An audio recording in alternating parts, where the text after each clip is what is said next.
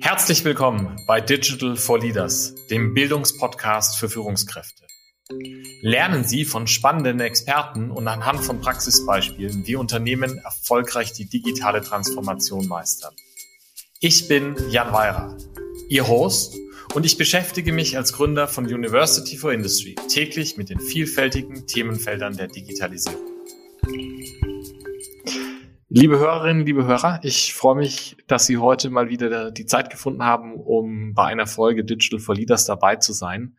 Heute wollen wir über das Thema Aufbau digitaler Kompetenzen im Mittelstand ähm, sprechen. Und wie Sie vielleicht wissen, ist das ein Thema, mit dem ich mich bei University for Industry seit 2015 sehr intensiv beschäftige. Und ehrlicherweise ist diese Frage Kompetenzen aufbauen und Mittelstand für mich so etwas, das mich begeistert, das mich antreibt und das mich manchmal, wenn ich ganz ehrlich bin, aber auch ein bisschen frustriert, weil es für meinen persönlichen Geschmack und meine persönliche Ungeduld da nicht immer schnell genug vorangeht. Und ich freue mich sehr, heute einen Experten begrüßen zu dürfen, der sich mit diesem Thema auch beschäftigt hat und der auch, ähm, wie ich fand, sehr, sehr spannende praktische Erfahrungen sammeln durfte. Ähm, ich freue mich heute sehr, Professor Dr. Hermann Schumacher von der Universität Ulm begrüßen zu dürfen. Lieber Herr Professor Schumacher, herzlich willkommen und danke für Ihre Zeit. Ja, Herr Weira, ich bedanke mich auch sehr, dass ich hier sein darf und über ein Thema rede, was mir sehr am Herzen liegt. Sie deuteten das ja schon an.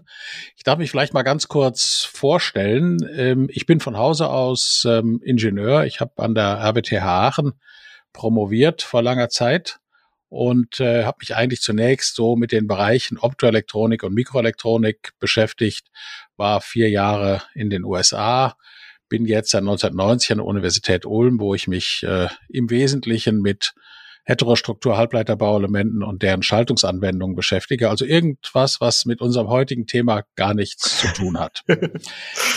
ähm, vielleicht noch wichtig zu meiner Person ist, dass ich ursprünglich mal ähm, vom Familienhintergrund her aus einem mittelständischen Unternehmen komme ähm, meiner Familie gehört, ein mittelständischer Automobilzulieferer. Ähm, wir stellen Schrauben her. Also auch, ja, wobei wir, wir weisen immer darauf hin, dass es eigentlich doch auch ein Hightech-Produkt sein kann, ich will es mal so sagen. Und ähm, ich bin da äh, heute Sprecher der Gesellschafter. Ich äh, bin also im Tagesgeschäft nicht eingebunden, war ich auch nie. Aber ich verfolge eigentlich seit Jahrzehnten sehr genau, was im Unternehmen vor sich geht und äh, welche Probleme es da gibt etc. Und da nähert man sich dann dem heutigen Thema an. Was ich vielleicht auch noch sagen darf, ist, dass ich auch an der Universität, wo ich ja nun den größten Teil meines Berufslebens war, mich immer sehr so als Intrapreneur gesehen habe, wie man das ja mal so sagte. Ich glaube, es hört man heute gar nicht mehr so oft. Ähm, ich habe beispielsweise in den 90er Jahren mal ein Steinbeis Transferzentrum an der Uni Ulm gegründet, war damals das erste dieser Art überhaupt an Universitäten. Ähm, habe 1997 einen englischsprachigen Studiengang, den ersten englischsprachigen Studiengang an der Universität Ulm aufgebaut, der auch immer noch gut funktioniert. Habe 16 Jahre zusammen mit industriellen Partnern meine Forschungsgruppe als äh, Public-Private Partnership geführt und habe dann schließlich vor elf Jahren begonnen, die wissenschaftliche Weiterbildung an der Universität Ulm, innerhalb der Universität Ulm aufzubauen. Und äh, daraus ist jetzt die School of Advanced Professional Studies geworden, die etwas über zehn Jahre alt ist. Ähm, wir waren bis 2018 ausschließlich eine Einrichtung der Universität Ulm seit 2018 aber auch der Technischen Hochschule Ulm, also eine Hochschule für angewandte Wissenschaften. Und auch diese Zusammenführung ist eigentlich ähm, ganz spannend gewesen. Ja, das war so zu meiner ja. Vorstellung. V vielen Dank. Ich, ich, ich finde das äh, immer wieder spannend. Wir kennen uns jetzt ja schon einige, einige Zeit, aber ich finde das immer wieder spannend, wie Sie doch äh, sozusagen ja nicht so ein klassisches Universitätsprofil haben, sondern in dieser unglaublichen Vielseitigkeit, ich glaube auch diese vielen Interaktionen mit dem industriellen Umfeld und mit dem Mittelstand haben. Ähm, und das, das, wo wir jetzt zuletzt nochmal ins Gespräch gekommen sind und warum Sie heute hier sind, ist, ist ähm, ein Projekt, in dem Sie mitgearbeitet haben, das Projekt Data Literacy, Data Science, DLDS, wenn ich die Abkürzung mir richtig aufgeschrieben habe.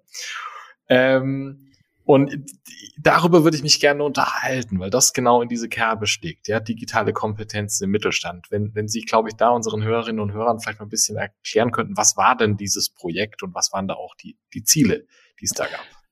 Ja, sehr gerne. Das war ein Projekt, was wir akquiriert haben beim Land Baden-Württemberg. Ähm, wir waren ein relativ großes Konsortium von neun unterschiedlichen Hochschulen, im Übrigen auch unterschiedlichen Hochschulformen, also neben Universitäten ganz stark Hochschulen für angewandte Wissenschaften und auch die duale Hochschule Baden-Württemberg. Das ist, glaube ich, auch ganz wichtig. Ähm, auch was die Zielgruppe betrifft, ähm, letzten Endes. Die besondere Zielgruppe eben in diesem Fall waren mittelständische Unternehmen. Und da sind natürlich so eine ganze Reihe von äh, Hypothesen reingeflossen. Also äh, beispielsweise knappe Personalressourcen. Mhm. Das äh, ist sicherlich so. Das heißt also, man braucht ähm, Kompaktformate. Man muss unter Umständen etwas zielgerichteter ausbilden, als man das in einem großen Unternehmen äh, tun würde, wo ja unter Umständen auch die Tätigkeitsbeschreibungen sich sehr schnell ändern können, schneller als in mittelständischen Unternehmen zumindestens und ähm, dann auch die Vorstellung, dass ähm, KMUs gerne äh, Unterrichtsorte hätten, die mhm. ihnen relativ nahe liegen. Da kommen wir sicher gleich noch drauf. Das war dann durch Covid dann ganz plötzlich nicht mehr so wichtig, mhm. aber war zumindestens etwas, womit wir reingegangen sind und deshalb eben auch ein Konsortium aufgestellt, was ähm, übers ganze Land Baden-Württemberg verteilt war. Das, das heißt aber, wenn, wenn ich das in meinen Worten sagen würde, Sie haben äh, im Prinzip hier in diesem Konsortium es sich zur Aufgabe gemacht, diesen Aufbau von, von Data Literacy, Data Science, ähm, Digital, digitalen Fähigkeiten, dem eigentlich mal klassischen schwäbischen Mittelständler zu helfen, oder? Ja, kann man so sagen. Und äh, klassischer schwäbischer Mittelständler kann man ja auch mit einigem Stolz sagen, denn ja. äh, wir sind ja schließlich The Land ja. mit äh, den berühmten Hidden Champions. Und äh, das ja. ist tatsächlich so. Ja. Ähm, denke, das ist eine der großen Stärken äh, dieses, äh, dieses Bundeslandes. Das mhm. äh, ist vollkommen klar. Mhm. Und können Sie so ein bisschen noch, noch ähm, erklären, wie Sie das Projekt dann aufgebaut haben? Also Sie haben schon darüber geredet, dass Sie gewisse Hypothesen ja hatten, aber quasi wie muss ich mir das vorstellen? Was, was ist in diesem Projekt dann passiert? Was haben Sie dort gemacht und umgesetzt? Ja, ich glaube, das Wichtigste war eigentlich, dass wir uns von vornherein mal überlegt haben, wer eigentlich was im Unternehmen unbedingt wissen muss und in welcher Tiefe. Und ähm, das haben wir umgesetzt in so einen persona-basierten Ansatz, bei dem es äh, vier unterschiedliche Personen gab, ähm, die wir ja alle mit englischen Begriffen belegt haben. Äh, fangen wir mit dem in der Hierarchie obersten an. Äh, der hieß bei uns Awareness. Okay. Und der soll die äh, Ebene der Geschäftsführer, Eigentümer etc. abbilden, bei dem man eigentlich kein detailliertes Wissen in äh, Data Science beispielsweise braucht. Was man aber braucht, ist ähm, eine Vision. Mhm. Man sollte also eine gute Vorstellung davon haben, was kann man damit machen auf einer strategischeren Ebene und ähm, sollte vielleicht ein bisschen angeleitet werden, das äh, ins eigene Unternehmen umzusetzen, um sich einfach mal grundsätzlich zu überlegen, beispielsweise entstehen dadurch andere Geschäftsmodelle oder kann ich es beispielsweise im Bereich der vorbeugenden Wartung beispielsweise gut einsetzen also das ist, wie gesagt, der Awareness-Level. Mhm. Das heißt aber, für diese Gruppe geht es dann ja wahrscheinlich auch stark darum, so diese, diese Grundbegriffe erstmal zu verstehen, die Zusammenhänge, so ein bisschen das, was passiert hier eigentlich und dann daraus abzuleiten, was kann ich damit tun. Ja, wobei man dann nicht sehr ins Detail gehen muss. Ja. Ich glaube, ja, das, ja, genau. ist, ähm, ne, das sind also Begrifflichkeiten auf einer anderen Ebene. Ja. Und wie man das jetzt genau umsetzt, äh, braucht man in dieser Ebene ja nicht zu wissen. Was, glaube ich, auch wichtig ist, das ist eine Ebene, die hat notorisch wenig Zeit. Ja. Und äh, daran haben sich halt auch unsere Angebote ausgerichtet. Äh, das ist sicherlich mehrmal in äh, Vorträgen zu machen oder auch mhm. in, äh, in Kurzworkshops beispielsweise. Mhm. Die nächste Ebene, und das ist so durchaus aber das mittlere Management in solchen Unternehmen, äh, die haben wir bedacht mit der Stufe äh, Literacy. Literacy bedeutet, das sind Leute, die müssen immer noch nicht so im Detail wissen, wie die Algorithmen funktionieren oder wie man bestimmte Tools genau bedient. Aber die müssen in der Lage sein, beispielsweise auch mit ähm, externen Dienstleistern zu kommunizieren die müssen in der Lage sein zu verstehen, was sie da eigentlich einkaufen und wie das im Unternehmen dann angewandt werden kann.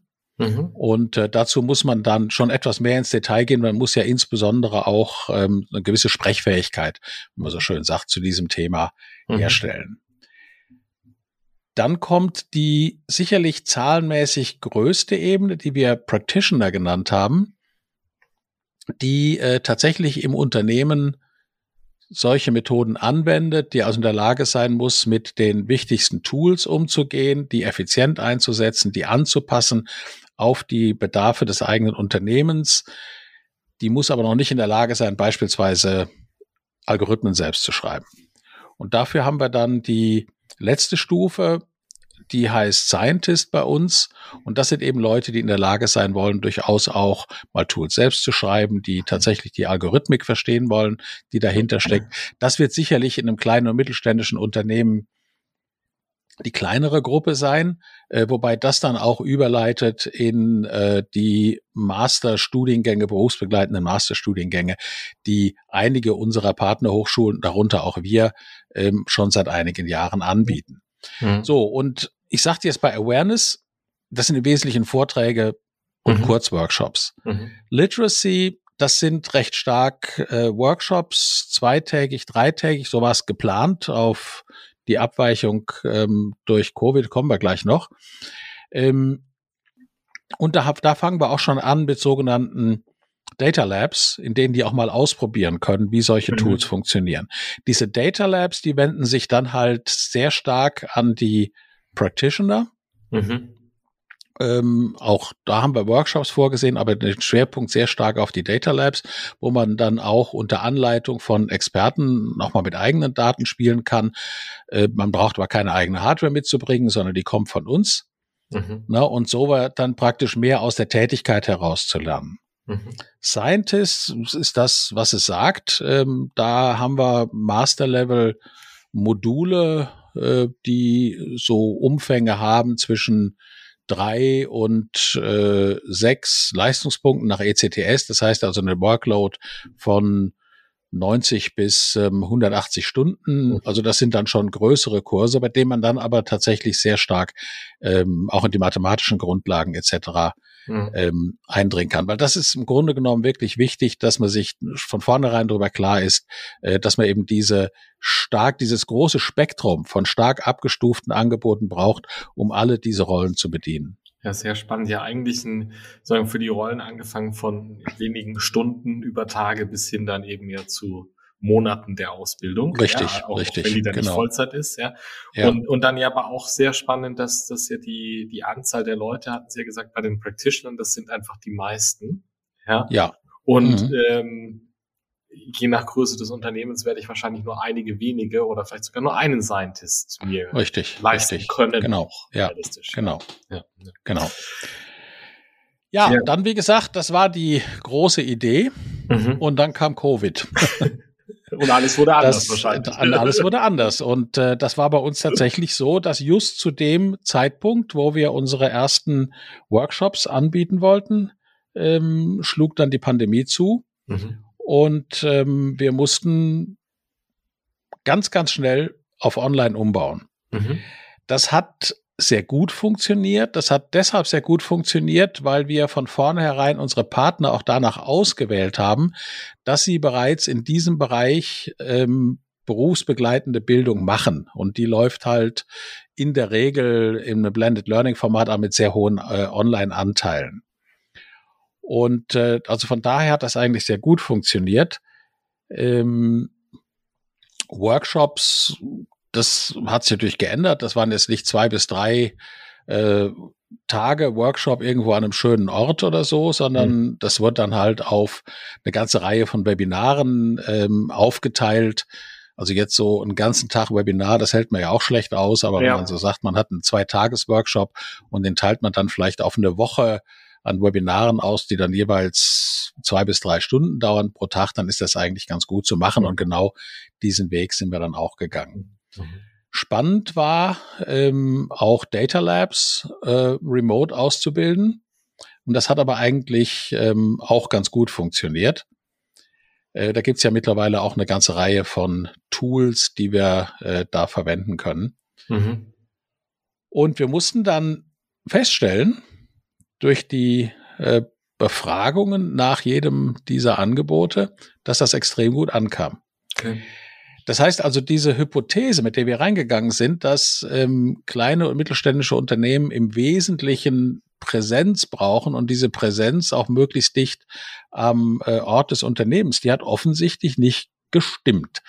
Das ähm, war auch, sag mal, das war nicht unbedingt unsere Hypothese, sondern das war die Hypothese, die uns äh, vorgegeben war in der Ausschreibung, mhm. muss man auch so sagen.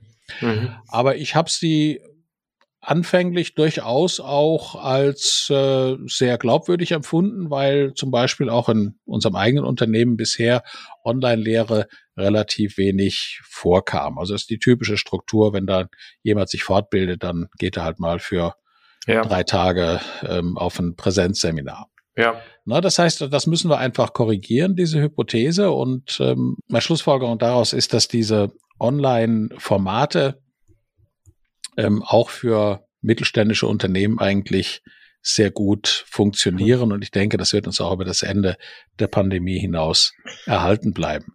Die regionale Nähe spielt immer noch eine Rolle, weil äh, in dem Bereich, und das ist in meinem Unternehmen ganz genauso, hat es ja auch was mit Vertrauen zu tun. Und ich denke, mhm. da vertraut man doch immer noch am ehesten der Hochschule nebenan.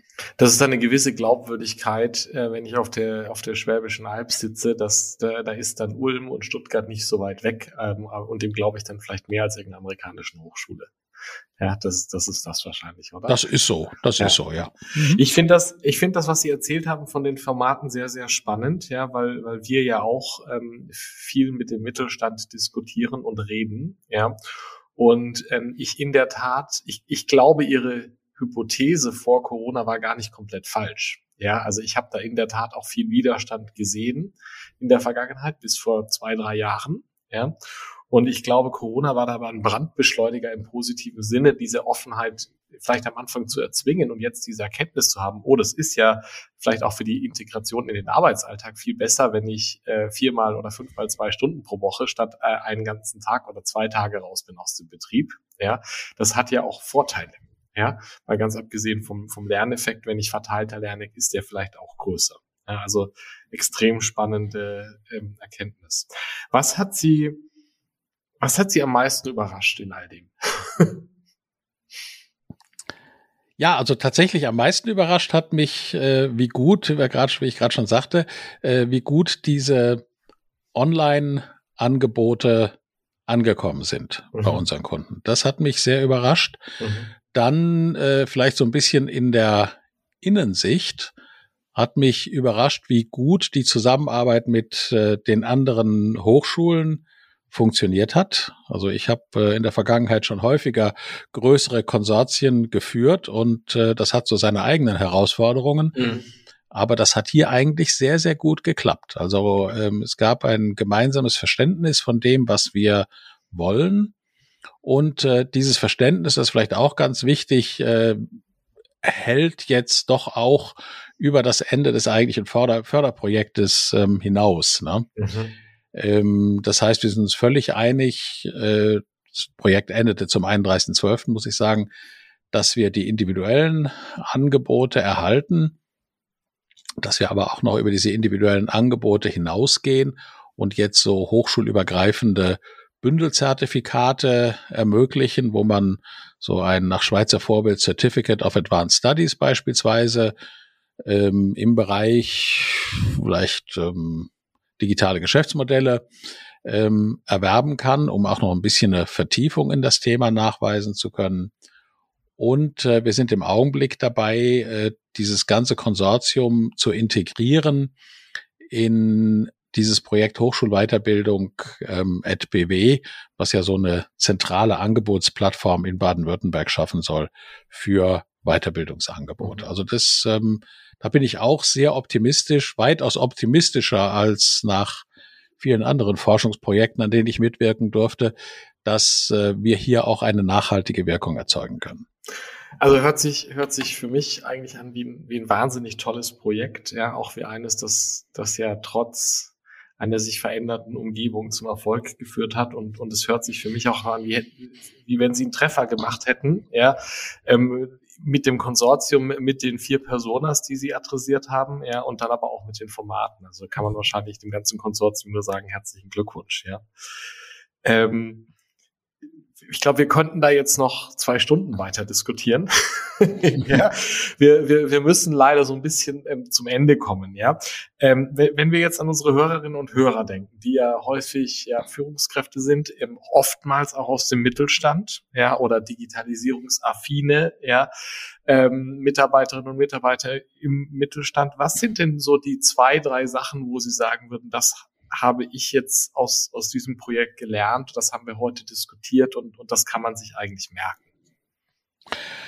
Ich glaube, das erste ist, äh, dass man sich überhaupt mal darüber klar sein muss, dass äh, völlig unabhängig von den Branchen in der Digitalisierung große Chancen liegen.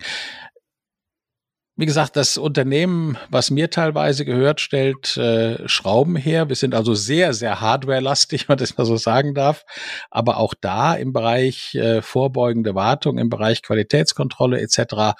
Äh, bieten sich große Chancen in der Erfassung von Daten. Das machen wir schon seit vielen Jahren, aber in der Nutzung dieser Daten. Und das machen wir eben noch nicht genug. Und ich glaube, das geht vielen Unternehmen so, dass man einfach mal versucht, darüber nachzudenken. Mhm. Dann denke ich, eine weitere Besonderheit ist, dass doch die digitale Lehre in diesem Bereich sehr gut funktioniert, wenn sie ebenso wie wir das versucht haben, auf bestimmte Zielgruppen zugeschnitten sind. Mhm. Und ähm, ich glaube, das Wichtige an der Stelle ist, dass es gar nicht mal so sehr dann nur die Angebote an digitalen Medien sind, weil die findet man zuhauf im Netz. Aber es ist eben die Möglichkeit, über diese Medien hinaus mit Experten ähm, zu kommunizieren. Also da mhm. tatsächlich auch, wie wir das ja auch in den Data Labs versucht haben, äh, eine ganz praktische Anleitung zu finden. Mhm. No, ne? und ähm, ja, und dann ist es einfach durch das äh, digitale Format, durch Blended Learning Formate etc. ist es auch sehr effizient angelegtes Geld. Denn äh, wie Sie gerade schon sagten, das kommt, man kommt nicht so raus aus dem eigenen Berufsalltag und ähm, Reisekosten werden reduziert. Äh, ich verkenne nicht, dass ab und zu natürlich fürs Networking auch mal so ein Workshop äh, irgendwo, wo es schön ist, äh, Sinn macht. Aber ähm, hier bieten sich doch auch große Möglichkeiten zur Effizienzsteigerung. Ja, also eine tolle Zusammenfassung und äh, ich glaube ein eigentlich ein toller Appell, basierend auf dem den Mut zu haben, einzusteigen in dieses Thema ähm, Data Literacy, Digital Literacy, Data Science äh, für für den Mittelstand. Ja. Ähm, zum Schluss die Frage, die ich allen meinen Gästen stelle. Haben Sie noch eine Empfehlung für mich und ähm, unsere Hörerinnen und Hörer für ein Buch oder ein Podcast oder ein Blog, wo Sie sagen, das ist lesens- oder hörenswert? Ja, da habe ich äh, lange drüber nachgedacht, nachdem Sie das im Vorfeld schon erwähnten. Was ich eigentlich ganz gerne empfehlen möchte, ist äh, so ein kleines, so ein kleiner Sammelband, ähm, der heißt Digitale Transformation von Geschäftsmodellen. Und ähm, der Herausgeber ist äh, Daniel Schalmo, jemand, der im ja, in den frühen Phasen eigentlich der School of Advanced Professional Studies auch bei uns sehr stark mitgearbeitet hat. mittlerweile Professor an der Hochschule Neu-Ulm ist und ähm, ist gerade als zweite Auflage erschienen bei Springer Gabler 2021. Und was ich darin insbesondere mit großem Interesse gelesen habe, ist ein großes Kapitel über Internet der Dinge, mhm. ähm, weil äh, dort eigentlich sehr, sehr schön beschrieben wird, wie man mit der Fusion und Interpretation von Sensordaten ähm, Prozesse optimieren kann, zum Beispiel in der Landwirtschaft, äh, vorbeugende Wartung betreiben kann. Das interessiert mich auch fürs eigene Unternehmen oder eben auch neue Geschäftsmodelle generieren. Und ähm, da haben Sie mal eine Fallstudie von einem Kompressorhersteller, der mittlerweile Druckluft als Service anbietet. Also mhm. das äh, mhm. fand ich eigentlich auch ganz spannend. Was ich mal ein bisschen schade finde, ist ähm, vor ja bald 20 Jahren hieß sowas ja mal Ambient Intelligence und äh, wurde von der Europäischen Union ganz stark gefördert. Äh, ich kenne es gut, weil ich da sehr viel als äh, Gutachter tätig war in diesem Bereich und das ist so ein bisschen in Vergessenheit geraten. Ja, aber ähm, das nur so ganz am Rande. Ja, aber die, die Effekte sind trotzdem da, auch wenn es nicht die Effekte, so. Die, die Effekte, ja, die Effekte sind absolut da, aber ich ja. glaube, es ist schon immer äh, ganz wichtig, sich ab und zu mal zu überlegen, dass es ja nicht so ist, dass alles nur über den großen Teich zu uns rüberschwappt, ja. sondern dass es hier in Europa eigentlich doch eine ganze Menge an äh, Entwicklungen gegeben hat, ganz wichtigen Entwicklungen gegeben hat, die äh, aber dann so, ja, vielleicht auch, weil man in puncto Publicity und Marketing nicht so gut ist, dann wieder in Vergessenheit ja. geraten. Ja, sehr spannender Tipp. Ich weiß, was bei mir auf, äh, auf meine Reading List kommen wird. Äh, für Sie, liebe Hörerinnen und Hörer, wir werden in die Show Notes ähm, den Link zu dem Buch stellen. Ähm, lieber Herr Professor Schumacher, vielen Dank für Ihre Zeit und für die spannende Diskussion und diesen Einblick, was im Mittelstand möglich ist und funktioniert hat. Ich glaube, das ist eine tolle Inspiration. Ja, ganz herzlichen Dank, Herr Weirat, dass ich da sein durfte. Hat mir viel Freude gemacht. Ja, vielen Dank. Vielen Dank fürs Zuhören. Wenn Ihnen diese Folge von Digital for Leaders gefallen hat, empfehlen Sie den Podcast gerne weiter. Teilen Sie ihn auf Social Media oder hinterlassen Sie mir eine Bewertung.